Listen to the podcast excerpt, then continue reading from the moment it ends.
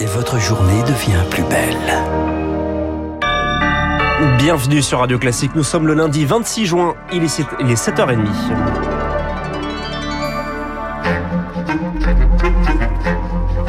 – 7h30, 9h, la matinale de Radio Classique avec Guillaume Durand. Voilà, on vient d'apprendre la réapparition justement du ministre de la Défense qui s'est rendu auprès d'un poste de commandement, donc monsieur Shoigu, le journal essentiel présenté par euh, Charles Bonner et à la une ce matin évidemment l'incertitude en Russie. Avec un coup de force de plusieurs heures avant une volte-face, les mercenaires de Wagner sous l'impulsion de leur chef Evgeny Prigogine ont marché samedi sur Moscou. Ils étaient à 400 km de la capitale quand un accord a été scellé Augustin Lefebvre depuis ses silences radio. Euh oui, depuis samedi soir, on ne sait pas où se trouve Evgeny Prigogine. Selon les termes de l'accord conclu avec la médiation du président biélorusse Loukachenko, il devait se rendre en Biélorussie. Pourtant qualifié de traître par Vladimir Poutine, il n'y aura pas de sanctions contre lui ou ses hommes. Les poursuites judiciaires ont été abandonnées. On ignore si Prigogine a obtenu quelque chose en échange de son retrait, notamment le départ de ses ennemis jurés, Valérie Gerasimov, chef d'état-major, et Sergei Shoigu, ministre de la Défense. Vous le disiez Guillaume, après plusieurs jours d'absence, ce dernier est réapparu il y a quelques minutes dans une vidéo, pas de déclaration. Autre incertitude, celle des conséquences politiques pour Vladimir Poutine, qui a vu son autorité ouvertement défiée. Il pourrait décider d'une purge dans son administration, son gouvernement et ses services de sécurité. Pour l'Ukraine, pas de gain politique militaire majeur samedi, mais l'espoir d'une démotivation du moral des adversaires. Enfin, on ne sait pas ce qu'il va advenir de Wagner et de ses 25 000 hommes revendiqués. L'avenir de cette milice se pose aujourd'hui, car certes, Wagner était présent en Ukraine, mais pas seulement indispensable en Afrique aussi. Benoît Bringer est auteur du documentaire Wagner, les mercenaires de la Russie. Ce projet de loi doit permettre de généraliser trois dispositifs de partage de valeur. Voilà, on, on, va y revenir juste après euh, avec le, le partage de la valeur, mais on va écouter euh, dans un premier temps euh, Benoît Bringer sur l'avenir et sur le côté indispensable de cette milice en Afrique. Wagner était vraiment devenu indispensable à la Russie. C'était un outil qui avait euh, une puissance très importante pour la géopolitique, pour la stratégie internationale russe en Afrique. C'était vraiment un outil de conquête stratégique et de conquête d'influence également. Et c'est quelque chose qui fonctionnait plutôt bien pour la Russie, puisqu'on l'a vu.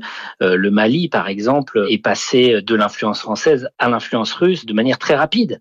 Et en République centrafricaine également, les, troupes de Wagner sont très, très euh, impliquées, très admises et acceptées.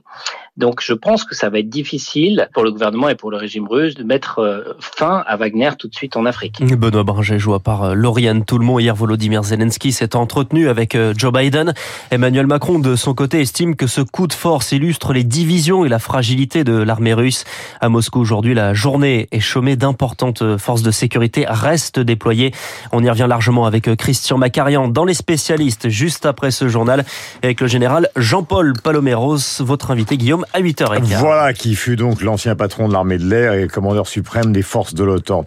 Le débat sur les super profits fait son retour à l'Assemblée nationale. C'est la question du partage de la valeur. C'est l'équivalent du sparadrap, hein, cette question du super profit du capitaine Haddock. À chaque discussion sur la taxation des entreprises, aujourd'hui c'est le projet de loi sur le partage de la valeur qui est discuté à l'Assemblée nationale.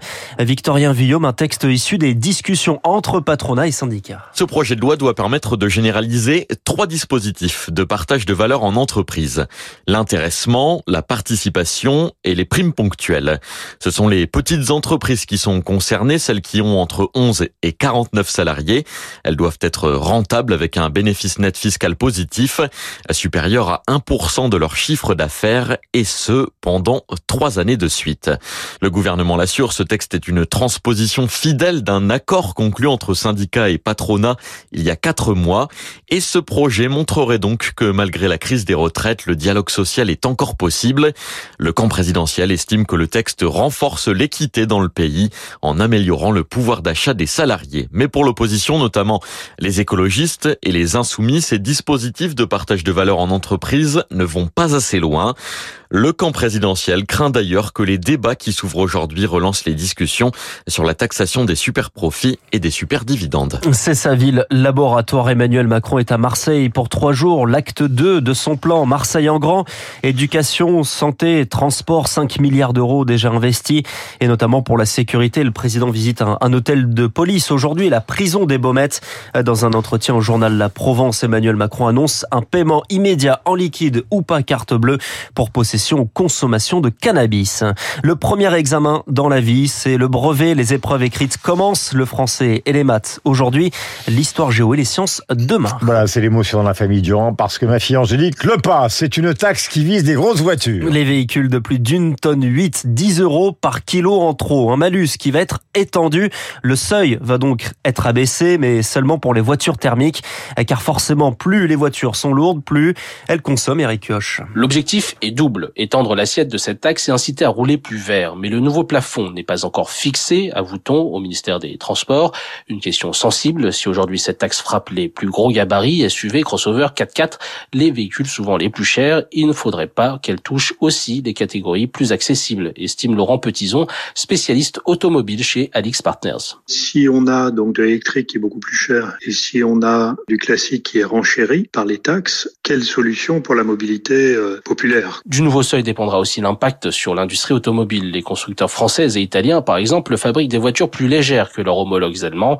Cette mesure peut avoir une vertu, taxer les voitures plus polluantes tout en attribuant des bonus pour l'achat des véhicules décarbonés permettra de réduire l'écart de prix entre le thermique et l'électrique, en moyenne plus cher de 8000 euros, explique Vincent Charlet de la Fabrique de l'Industrie. Ça agit comme une incitation pour les catégories de revenus les plus élevés. Il est forcé à passer à l'électrique. C'est par le haut de gamme qu'on va progressivement rentabiliser un marché de masse de la mobilité électrique. Cela doit permettre de créer donc plus de demandes et ainsi inciter les constructeurs à miser davantage sur l'électrique pour à terme faire baisser les prix. Les explications d'Eric Kioch, c'est un dossier sur lequel la France a beaucoup traîné.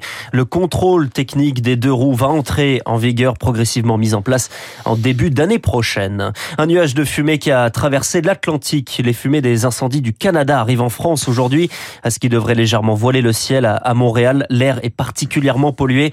Le masque est recommandé, les activités en extérieur déconseillées. 27 feux sont toujours hors de contrôle. En Grèce, la droite sort largement vainqueur des législatives.